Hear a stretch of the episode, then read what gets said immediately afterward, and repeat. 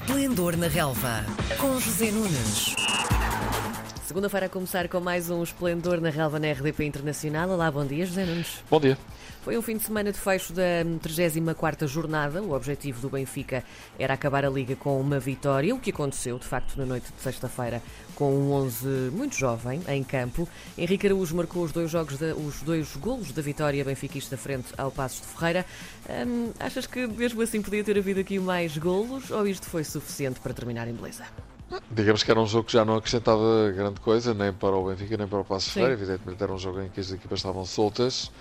A Nelson Veríssimo, no jogo da sua despedida, aproveitou eh, para deixar, eh, eu diria, uma mensagem. É o hum. treinador que aí vem, Roger Smith, que há miúdos com muita qualidade na academia do Seixal. Já se sabe isso, não é? Até pela conquista da Youth League. Um, e de facto foi um deles, Henrique Araújo, que tinha marcado um hat-trick nessa final um, da Youth League, que brilhou nesta partida a grande altura, isso é indiscutível. Marcou os dois golos do Benfica ao Passo de Ferreira, mas mais do que os gols que ele marcou é a forma, hum, enfim, eu diria quase atrevida como ele uh, se movimenta na área. É Percebe-se que é um jogador que não tem uh, nenhum stress por uh, ser lançado às férias, neste caso às águias, não é? E o que é facto é que já não é a primeira vez que ele causa muito boa impressão e ficou a ideia de que o Benfica tem ali um pequeno diamante para lapidar. Evidentemente que é muito cedo para chegar a qualquer conclusão, mas os primeiros sinais em relação, a Henrique Araújo são bastante encorajadores. Um, enfim, para quem viu jogar Nené, ele tem ali qualquer coisa que faz lembrar esse grande jogador da história do Benfica, mas também tem qualquer coisa de Pauleta. E daqui a bocadinho estamos aqui a falar do Frankenstein, não é? Um bocadinho disto, um bocadinho daquilo. Mas uh, é um, é um jogador, sem dúvida, muito promissor. É preciso dizer que jogadores como Tomás Araújo e Sandro Cruz também jogaram, e o Tiago Vé também deixou excelentes indicações, eh, jogaram de início nesta equipa do Benfica. Mas eu creio que, acima de tudo, foi um sinal é que no jogo da sua despedida, Nelson Veríssimo quis deixar ao uh, homem que vem a seguir, Roger Smith, que dentro de poucos dias estará em Lisboa a trabalhar no clube. Quanto a Nelson Veríssimo ainda, achas que ele sai de cabeça erguida? Ainda assim a missão foi cumprida? O que é que achas que é o sentimento daquele lado? Prestou um serviço ao clube do qual é funcionário, ainda não sabe muito bem qual vai ser o seu destino, uhum. se vai continuar um, no Benfica ou se vai abraçar a carreira de treinador no outro lado. Um, enfim, não se pode dizer, temos que ser claros, é que fez um trabalho estrondoso, não é? Quer dizer, quando ele uh, pegou no Benfica, o Benfica estava a 4 pontos do Benfica, do Sporting e do Porto, uhum. não é? Uh, basta ver a distância pontual com que o Benfica termina o campeonato uh, para se perceber que as coisas acabaram por ficar claramente piores do que estavam. Fica a boa campanha do Benfica na Liga dos Campeões, chegou aos quartos de final e também o lançamento de alguns jovens pela sua mão, jovens que esses poderão ter eventualmente um futuro, alguns deles um, interessantes já na próxima época, sendo integrados no plantel principal. Mas há que reconhecer que o Benfica uh, precisava e precisa e vai ter um treinador com outro estatuto, isso parece-me claro em todo o caso. Obviamente estamos a falar de um treinador sério, profissional, que fez o seu trabalho, mas insisto, o Benfica estava, enfim, a, a, a 4 pontos do Sim. Sporting e do Porto. Em relação ao Sporting ficou a 11 pontos, em relação ao Porto ficou a 17. Acho que não é preciso acrescentar mais nada. Falando de pontos, o Porto venceu o Estoril na consagração e fechou então o campeonato com um recorde de 91 pontos. Depois de uma primeira parte aqui menos inspirada, foi um autogol de Joãozinho e também o gol de Fernando Andrade, acabadinho também de entrar e de se estrear na Primeira Liga, que fechou esta contagem. Foi um jogo previsível também, com uma festa que já se sabia garantida também, não é, José?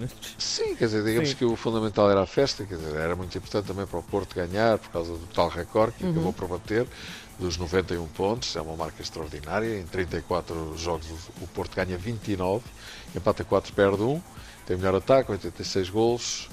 Um, o Benfica é o segundo melhor ataque com 78, portanto, apesar de tudo, uma diferença ainda bastante razoável, de 8 golos. E tem 22 golos sofridos, a melhor defesa, menos um gol do que o Sporting, que fez 23, ou que sofreu 23. É um campeonato, enfim, fantástico, acima diz a pontuação. Nunca Sim. ninguém tinha conseguido, em 34 jornadas, nunca nenhum clube tinha conseguido tantos pontos e por isso, digamos que era importante ganhar. O Porto ganhou, o jogo não teve grande brilho, não era isso que, presumo eu, eh, os adeptos do Porto que enchiam o estádio estariam à espera. O Estoril deu boa, boa, boa réplica. É uma equipa boa, que faz um bom campeonato, ficou no nono lugar, andou muito tempo nos primeiros lugares. Hum, digamos que é uma vitória, uma vitória normal com esse plus. Fernando Andrade e mais três jogadores a se terem sagrado à última jornada campeões. Uhum. Um, estou a falar do, do, dos dois guarda-redes, Cláudio Ramos e Mexedo, que foram utilizados nesta partida, e também o Rubén Semedo, que jogou alguns minutos e tornou-se também campeão nacional. Digamos que o que era importante, de facto, era a festa. Fernando Andrade, para além de ser campeão nacional, ainda conseguiu marcar esse gol a dois minutos do fim.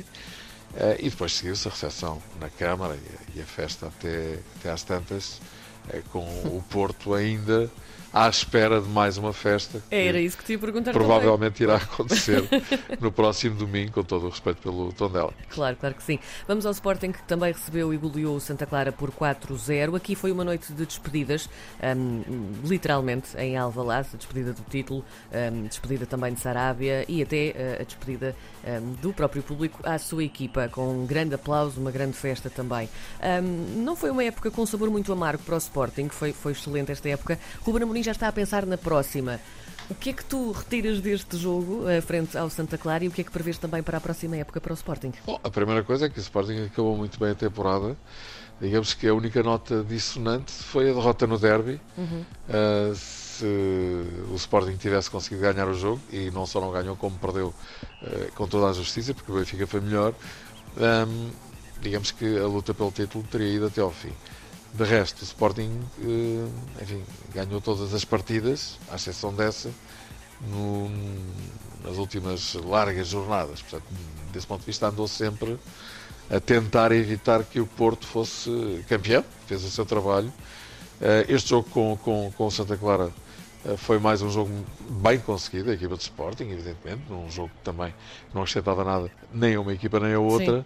mas o Sporting faz um bom jogo, Marcus Edwards marcou um gol extraordinário e Sarabia, que também marcou, uh, despediu-se uh, em grande estado de Alvalade. Foi de facto um jogador que uh, deu um upgrade de muita qualidade à equipa de Ruben Amorim. Vai-se embora, evidentemente, estamos a falar de um jogador muito caro e que pertence aos quadros do Paris Saint-Germain, que é internacional da seleção espanhola e que é um dos jogadores claramente de maior classe do Campeonato Português esta temporada, nenhuma dúvida em relação a isso. Em relação ao trabalho de Romano Amorim, eu sou daqueles que acham que o Sporting fez uma excelente época.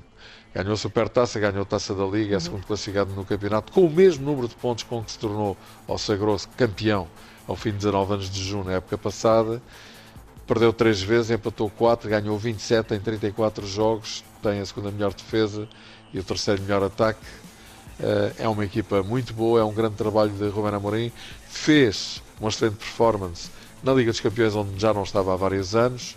Ultrapassou um grupo muito difícil, uh, com Ajax e Borussia Dortmund. Mandou a equipa alemã para casa, goleou duas vezes o campeão turco, Besiktas, chegou aos oitavos de final, onde encontrou o Manchester City, equipa poderosíssima, foi goleada em Alvalade, depois foi empatar a Manchester, o Etihad Stadium.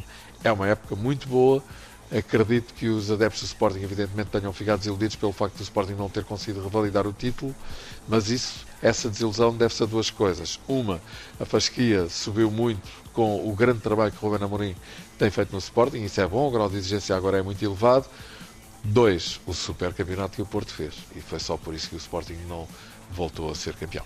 Ora, ainda há tempo aqui também para falarmos um bocadinho dos avanços e recuos, não é? Há aqui algumas coisas também para apontar. Como é que tu analisas estas subidas e descidas também? Bom, uh, acabou por ditar esta última jornada a descida de divisão da Bessade e do Tondela. Tondela que é finalista da taça e no espaço de uma semana tem, enfim, uh, sensações completamente distintas. Uh, esta foi terrível, não é? Evidentemente. Uhum.